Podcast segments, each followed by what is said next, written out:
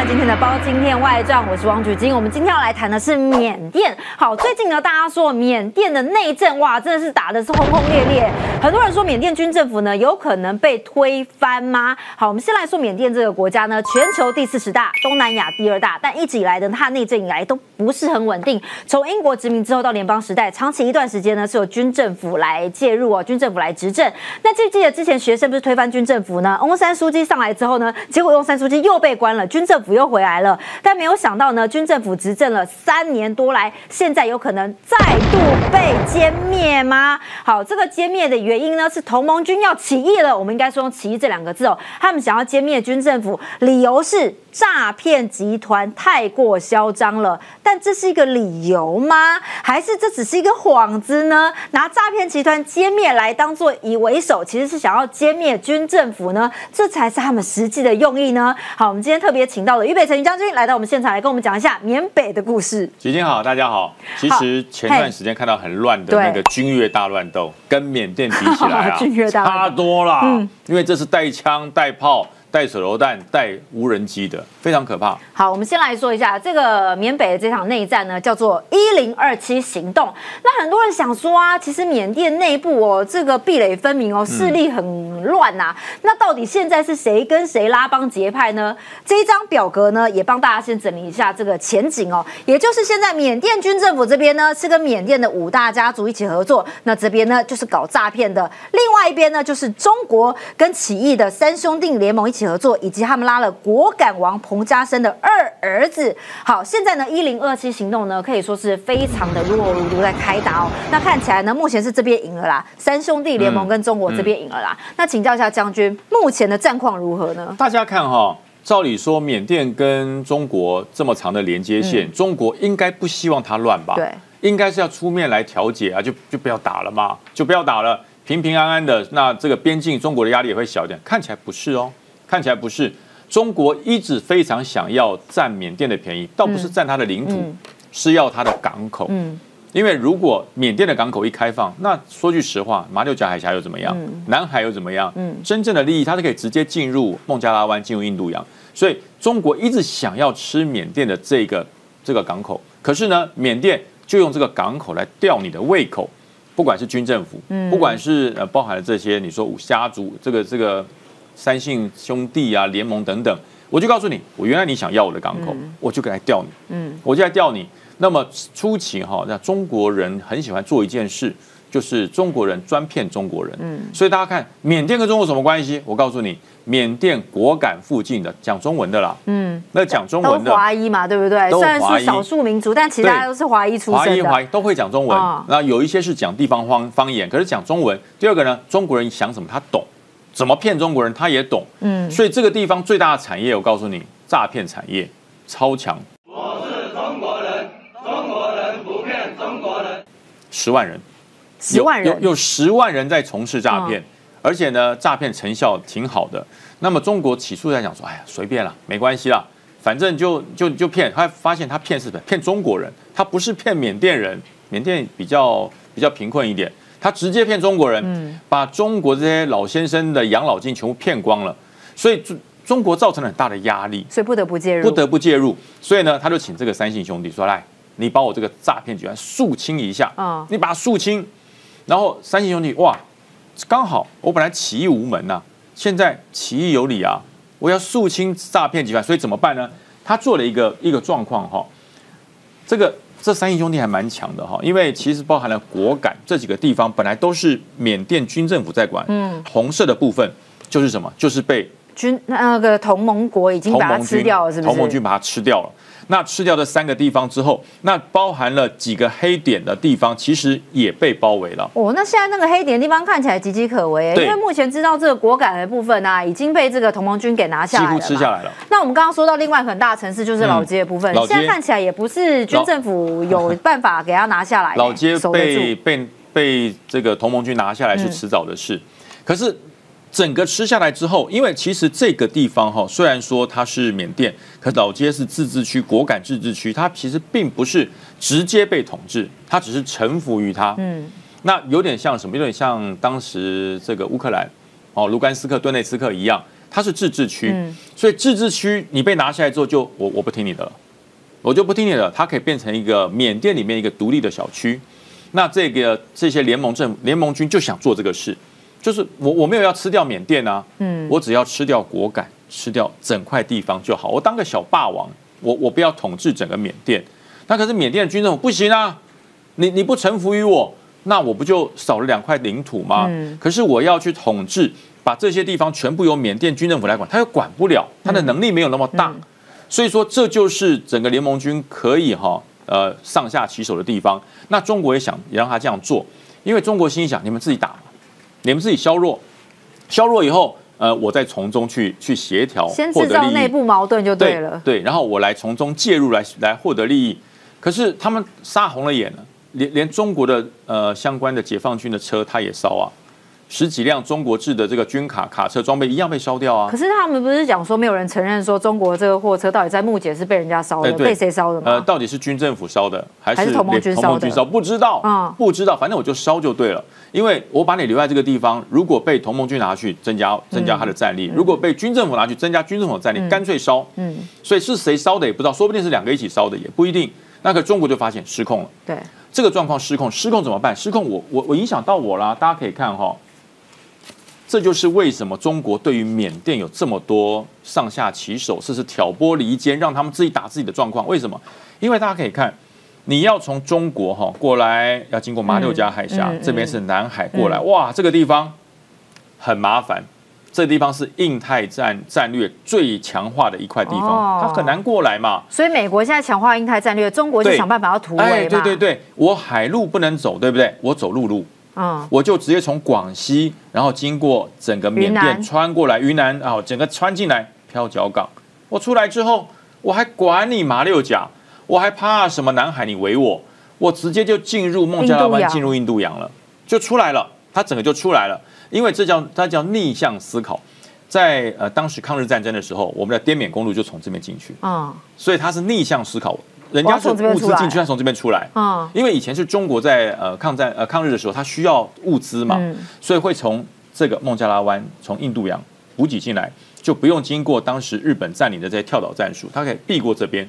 那现在中国为了要突破美国的印太战略，他从这边出来。嗯，所以哪里进来哪里出来，他们的做法就是这样。可是呢，现在的缅甸。没有像二次大战的时候那么样的那么样的好商量，因为二次大战是因为轴心国侵略嘛，所以全世界希望能够反侵略。可是现在不一样啊，现在缅甸很清楚中国是什么样的角色嘛，你不是真好嘛，你也不是真帮我嘛，你是要来侵略我嘛，你要吃掉我，你要占我的便宜。所以说现在军政府他们自己都有不一样的想法，跟三兄弟联盟。所以中国心里想，如果我今天真的把缅甸搞乱，搞得变得天下大乱了。那么我这个“一带一路”这个飘角港这条路就被锁住了，嗯，所以他想让它一小动乱，但是不能造成全面的大动乱。可是现在失控了，嗯，现在整个已经失控。现在你要让这三兄弟联盟听你的，三兄弟联盟说没有啊，我我是在平乱啊，凭什么乱？凭诈骗之乱啊！可是凭诈骗之乱，他把他把整个半边吃下来了，把果敢地区他整个要拿下来，所以中国不行给他拿下来。因为拿下来之后，那军政府有什么用？那这样很奇怪啊！中国到底是要帮谁啊？他看起来是要帮这个同盟军这边拿下角漂港，那看起来好像军政府这边他过去跟他关系也还不错，跟五大家族关系也还不错。那到底还要在中间是左右为难吗？五大家族也好，军政府也好，现在的三兄弟联盟也好，他都曾经接受过中国的资助，嗯，不管是武器，不管是资金，对，他都接触过。可是呢，只要当意见不合的时候，中国就再扶植一个势力起来，嗯，就让你不断的去对抗。但将军我也觉得蛮莫名其妙的，因为你看哦，缅甸五大家族其实如果没有中国的帮助，他诈骗集团。也做不起来嘛，对不对？而且如果没有中国官员，一定有一些钱藏在这边嘛。那你看本身就有内部矛盾啦。好，军政府过去跟中国关系很不错，中国跟五大家族很不错。中国以前呢是把彭家声给踢出果敢的，然后现在呢又来跟三兄弟联盟合作。因为过去我们知道呢，果敢这个地方呢，因为穷不拉几的，对，也只能靠什么色情啊，靠赌博啊，靠毒品啊，现在又靠一个诈骗。对，那其实。这边诈骗已经那么久的时间，中国早就可以把它拿下来，干嘛在这个时间点才想要来介入这个缅北的战争？有诈骗的地方就有油水，嗯，有油水的地方就可以藏不义之财，所以中国有很多嗯呃钱拿到不符合道义原则，就是黑钱啦。嗯很多黑钱的官员都把钱藏在果敢这边。嗯，为什么？因为这里第一个不属中国，对。那第二个，缅甸的军政府也也查不到，对。因为它是有自己的一个一个自治区，对，然后又有这些呃联盟军在做武装的保护，那军政府心想，我不来灭掉你，你不要作乱就好了。但是呢，中国发现一件事，呃这些人开始不但要诈骗，他连把钱藏在这边的这些所谓的隐形黑钱的富豪，他都要框，嗯，他全部都要框，所以这些富豪还有中国内部引起了很大的反弹，所以说要把它肃清，可是一肃清已经养大了。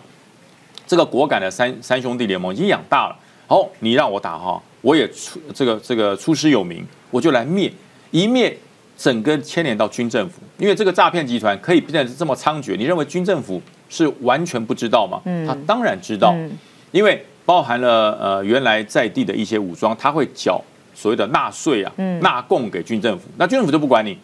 那可是你今天你这个三兄弟联盟，你要把这个这个所谓诈骗给灭了，那我断我金源呢、我没有钱啊，本来这些你诈骗，我管你诈骗谁，我有钱拿就好。可是你把它灭了，我的金源就断了嘛。哦，对，所以就就起了冲突了嘛。对中国要把这个这个这个地方的诈骗给压制下来，可是呢，你让军政府的金源断了，那两边就开始冲突了。对，那那那怎么办呢？那当然我跟你拼命啊！那三兄弟联盟心想，趁这个机会，我能够把整个果敢拿下来，嗯，以后我当王，我当果敢王，我不要再当你军政府下面的一个一个凡属，我就是一个我就是果敢王，嗯，那么请问你军政府怎么办？那军政府现在因为他的势力并没有像之前那么强势，嗯。那三兄弟联盟慢慢的可能会把整个果敢地区给掌握下来。那中国未来，我我觉得他的做法就是我要出来调整，我要出来当和事佬，或者是他会再扶植出另外一个势力，再去跟你对抗。哦，对，制造恐怖平衡就对了。他不断的制造代理人，嗯。我自己不跟你打，我都是好人，我都做好人，我来调停，我来让你这个遏制这个诈骗的这个手段。然后呢，你如果都不听话，对我再培养一个代理人，代理人再跟你对抗。嗯。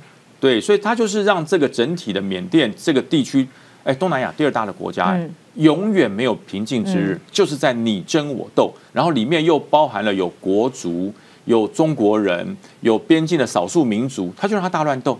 这是共产共产主义在呃扰乱邻国最厉害的方式，就是这样，永远不让你和平。好，所以李将军，因为你看哦，现在三兄弟联盟，你自己觉得哦，有没有办法把军政府拿下来？但如果拿下来的话，国反这个地方有没有办法像克里米亚这边，还就真的独立了呢？那你看另一个问题是哦，对中国因为过去把彭家声踢出去了，是有人说彭家声这一次呢，这个义勇军呢拉拢他的二儿子哦，有可能是彭家声的儿子要回来复仇的，跟中国复仇的，这不是这一组本身有内部矛盾吗？有有有，我想彭家声的这个这个儿子哈、回来复仇是必然，但是要看看他的实力够不够。嗯他如果实力不够，他会忍，嗯，他会忍，因为呃他知道他想要在这个地方慢慢长大。如果中国不给他科技，中国不给他无人机，中国不给他武器，中国不给他相关的一些军事的知识，他没有办法。没有，他们不是说在路上捡到，在森林捡到无人机吗？在森林捡到大炮吗那？那假的哦。要有人丢哦才会有人中国就故意丢在捡这边嘛对对对，暗中帮助啊哎，哎我掉了一个无人机啊，算了，不要，你就捡去了。哦哎，有人捡到无人机，可以包含了操作手册，包含了协助你训练的影带，全全套拿到吗？这么好捡吗？我们不太可能在森林还捡到 DVD 不可能吧？，而且是丢整套。啊，通常你你掉无人机掉到捡到一一架无人机，那你的操控的操控端你不会有嘛？嗯。你怎么会有操控端加上无人机整包掉那对。边？我一捡回去是一个一个完整的一个一个无人机的一个套装组件，没有这样掉法的嘛？所以就是我故意给你，嗯。对，那他就讲说没有，我捡到的，嗯。我捡到了武器，我捡到的，然后所有的呃那个相关的中国制的一些一些飞弹，嗯他也捡得到，嗯，他也捡得到，神奇了啊。对，连连卡车都捡得到，嗯那就表示什么？这就是资助。嗯那资助我不承认，你就说你捡到。嗯那这种是骗谁可以？你你骗哈一般老百姓可以啦，你骗所谓的这个整体的这个地略或者军事观察家就知道，就是直接送给他。嗯那送给他呢？你要不要听我的？初期会听，当他长大了，嗯这位彭姓的的这个复仇之子啊，当他长大他变强的时候，他不听你中国的了，嗯他不听你中国的，为什么？你要靠我。嗯你既然资助我，我帮你打下了一一半的江山，所以你要资助我。所以中国会不会让呃包含三兄弟或是彭家的这边独立，让他独立，或者是让他变成克里米亚化？我觉得不太会，嗯，因为变成克里米亚化，中国要来去要来去管理这里，他不想管，他完全不想管，他只想挑拨你，他只想让你之间产生矛盾。所以军政府会不会被取代掉？我认为短期不会，嗯，因为有没有办法让这个缅甸跟他重新签约，包含“一带一路”，包含这个皎漂港的一些使用权，你把它灭掉之后重来？嗯，全部重来，军政府无效了嘛？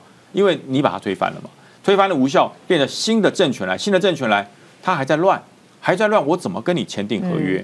我不能跟你签订合约，我就没有办法迅速的从这整体“一带一路”获得我战略上的利益。因为之前有一说是中国这边觉得缅甸的一带一路呢，在军政府的这个执政底下，真的是走得太慢了，所以他们有点美送，所以希望说呢，可以增加。这个同盟军这边增加速度嘛，也增加自己的裁员，但这就蛮矛盾的啊。因为很多人就说中国在里面呢是故意挑起这个缅甸内政的角色吗？因为有一说，大家不是说中国在派海军军舰吗？跑到这个仰光这边吗？对。有人说是不是中国呢可能要放弃军政府了，还是可能缅甸内战反而让中国跟缅甸重新维持好关系？那是维持谁的关系嘞？这当然哈，呃，中国会让一带一路在缅甸推的这么慢，就要自己活该了。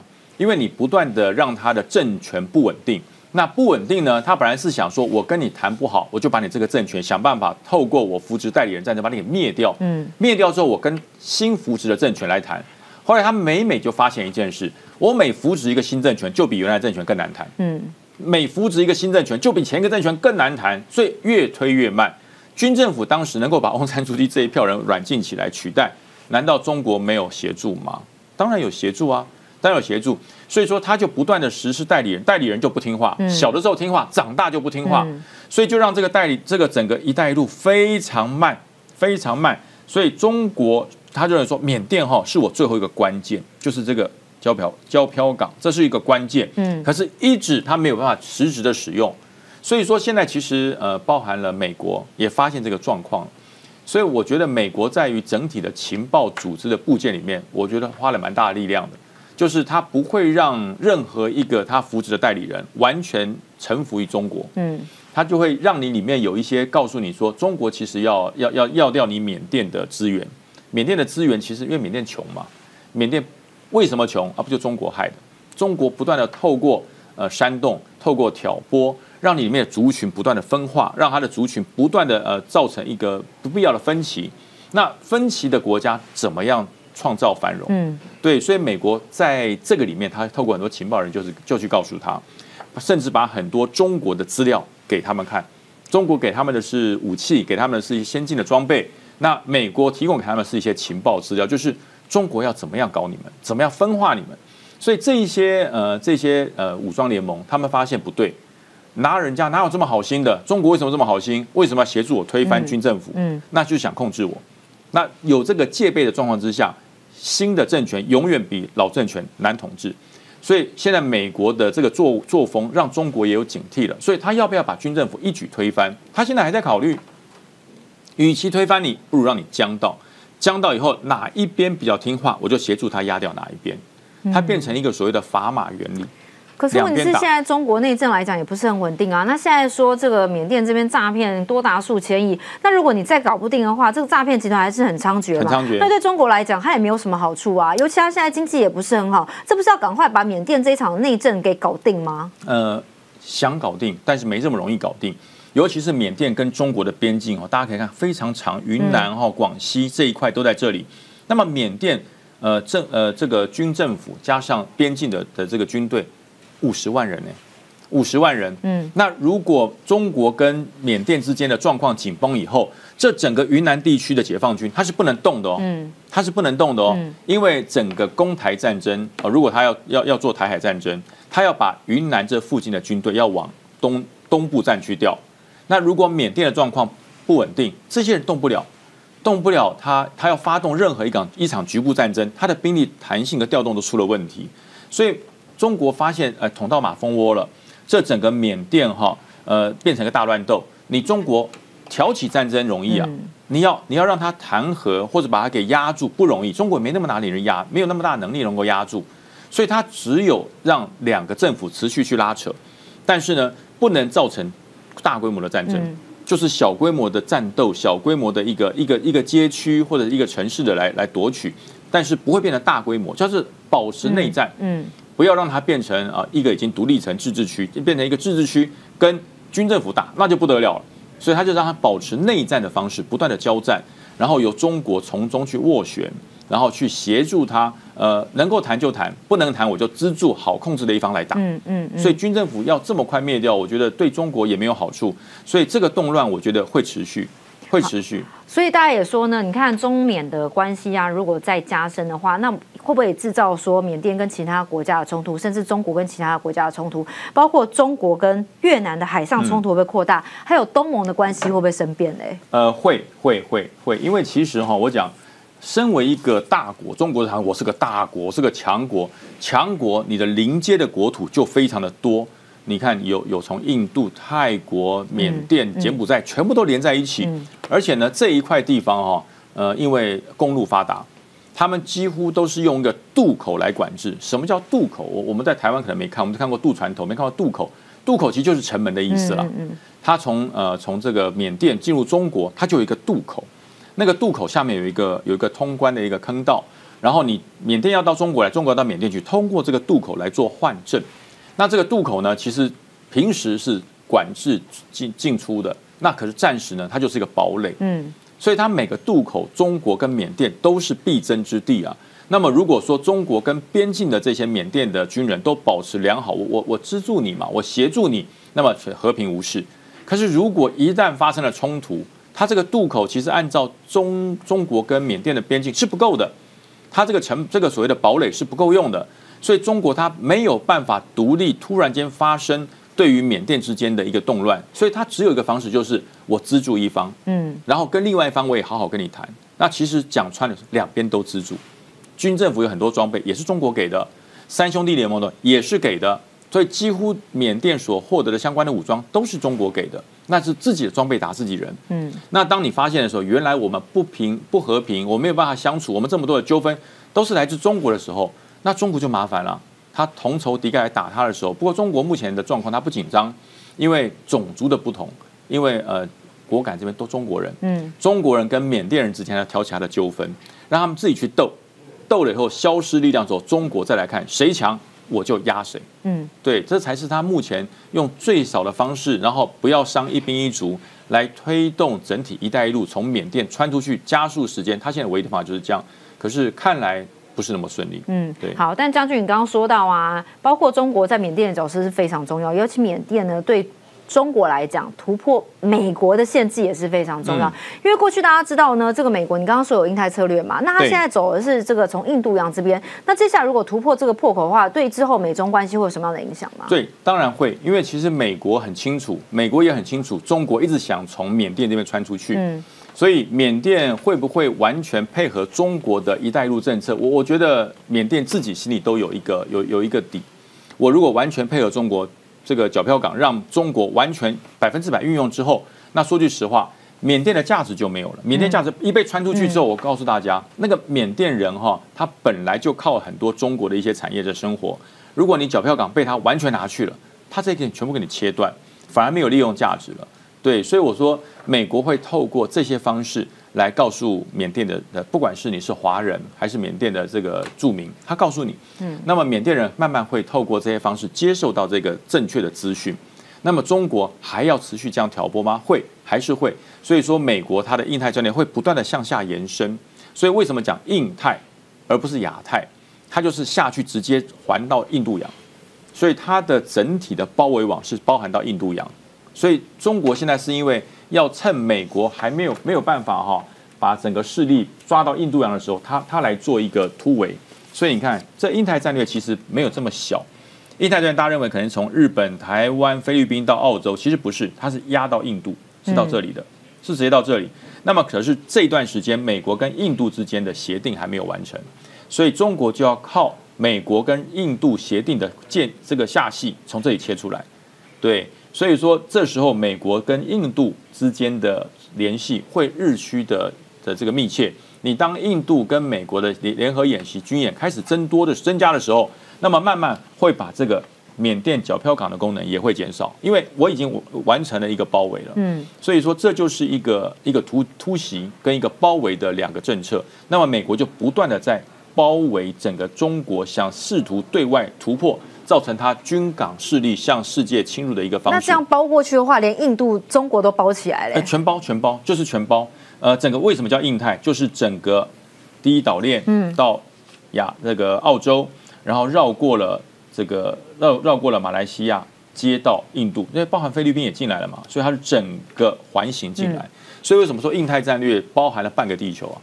印太战略包含了半个地球，也就是因为中国的领土大，嗯，它领土大，嗯，如果你只是包一个亚这个亚太地区不够，因为它还包含了印太，所以整个印太是一个一个半圆形，整个包起来。所以这个速度不能慢，这个速度不能慢，因为中国突破的速度非常的快。所以你看这边突破不了，他把你从南海突破不行，我就从印太，从这个小飘港，从印度洋突破。所以这两条线都是在整体环状包围的印太战略态势里面。所以这就是为什么中国这么样的积极，开始要跟邻接，尤其东南亚国家。推“一带一路”，早期以为都是都是为了要发展经济，对，为了要活络这一些东南亚国家的一个经济发展。后来才发现，不是活络经济，它是要军事突破。所以，呃，很多人说印太啦，或者五眼联盟，本来都是呃不是一个纯军事联盟，是情报联盟或者是一个互助联盟。现在大家发现，当“一带一路”不是纯经济的取向的时候，是有军事的走向的时候。那么印太战略，它当然也不是纯经济走向，它也是战略走向。那请问下将军，为什么缅甸的政治一直这样这样不稳定呢？因为大家知道以前有那种异域嘛，还有电影嘛，孤军嘛，缅甸孤军在这边。那你说这边都是华人，那很多人说，那你还是在这边都是华裔的话，你骗自己中国人比较容易。那很多人说这个地方其实就像是彝族一样啊。是不是因为这边的环境、地理环境或历史背景太过复杂了呢？呃，因为这边有很多悲伤的故事啦，就刚才讲，包含了异域在滇缅金山岛这块地方，呃，很多从中国出来的的这些百姓，呃，军民，他在这个地方据地为王嘛，所以为什么是是是自治区？为什么自治区？它不是列为呃缅甸的一个州？对，它这个自治区就是因为不好管，大批的中国人越过了云南，越过了广西边境往这边。聚集的时候，当他的人越来越多，嗯，你管不住了，管不住怎么办？就自己治理。我画个框让你自己。所以这边的民族到底有多少啊？不可数哦。啊，不可数，不可数。很多从就从中国越过边境来的人都在这里，所以他们的教科书是什么？中国教科书哎，他们的年他们的小朋友年轻人他们的教科书居然是中国的。所以这边讲的都是中文啊，不是跟缅甸不一样。华语也通，华语，人民币也可以用。人民币可以直接在那个地方使用，所以说它的渡口透过来之后，呃，附近的街区、附近的像果敢，你你你拿人民币一样可以用啊。嗯。然后你看到他们小孩子念的书，居然都是中国中国的教科书，所以你说这里是缅甸，还是中国的呃中国的这个城外区？其实我觉得讲说中国的城外区反而比较像，所以很多呃中国的包含了解放军。他到附近去传授一些军事技巧，他他不用透过翻译啊，嗯，他讲华语就通了，讲中文就通了，而而且呢也不用换钱，到那个地方去直接使用人民币，嗯，所以为什么这一个区缅甸军政府对他们很头痛？文化几乎不一样，文化跟缅甸呃军政府实际统治的区域的几乎不太一样，所以这也是中国能够对这些果敢的一个自治区能够上下其手，能够挑拨，能够煽动。能够让他发挥所谓的国族意识，虽然他们在缅甸，呃，他们应该国籍是缅甸，可是他们心里面认为他是中国人，嗯，所以这就是中国一直在利用中国人这个国族主义、民族主义，在框架边境的这些民族、少数民族，你以前是迫害他们，他们才往那边逃的，现在变成我是一个国的，我们是同是中国人，那所以我们是被欺压，所以我要资助你。所以这这就是共产党一直利用的这种方式，所以造成了缅甸永远没有宁息之日啊。嗯，所以军政府呢，那也是没办法，没有办法，这就是一个一个时代的造成的一个问题。所以我才说，呃，温暖的东洋才能解决问题。强势的北风只会让它越分裂，缅甸就可以让我们看清楚目前的走向。那你看呢？之前翁山书记因为这样子就是下台嘛，对不对？被软禁了，到现在还没有解决。对，有可能因为这个同盟军三兄弟的联盟起义之后呢，整个局势政局又变得不一样吗？呃，同盟军应该不会去解放翁山书记了。哦，同盟军他所要获得的就是呃街区的土皇帝，他要当果敢街区等这个自治区，我要当土皇帝，你不要让把我当你的自治区，嗯我就是这个地方的王，果敢王，我要当果敢王。那么翁山书记他所走的路线跟跟三兄弟完全不一样完全不一样所以。这只是打诈骗，只是一个哎幌子而对对对对已嘛。我有一个出师有名来打诈骗，嗯事实上我要统治整个国馆，我要称王，我要称王。可是呢，中国不会让你称王，嗯，我让你称了王以后，我我怎么介入？你就是跟军政府之间有矛盾、有纠纷，我我才有介入的空间。嗯。所以说你会发现，呃，缅甸所有的军事的头头跟中国都很好，嗯，应该说曾经都很好，好了以后都变得不好。因为当你要去控制他，嗯。当你要去指挥他的时候，这些军头不受理，不理你，不理你，我就再培养一个军头来打你，所以才会有彭姓家族这个这个首脑被灭族以后，他的儿子气得要死，现在三姓三兄弟联盟又出来，所以会不断的培养这种所谓的代理人，这就是中国呃干涉人家内政的一种方法。好，所以呢，这一次中国央视其实有在八月份的时候报道说，现在呢，缅北跟缅东哦，有至少是一千个诈骗园区，每天都有超过十万人从事电信诈骗的活动。所以，到底这个电信诈骗是不是同盟军起义的一个幌子？这个背后呢，又有没有中国的帮助呢？好，刚刚今天特别请到将军来替我们详细做了解。那当然呢，最苦的还是这个可能一些老百姓啊，可能被骗，荷包还是要守好一点哦。感谢大家收看今天的《包青天外传》，我们下次再见喽！记得按赞、开启小铃铛，我们拜拜。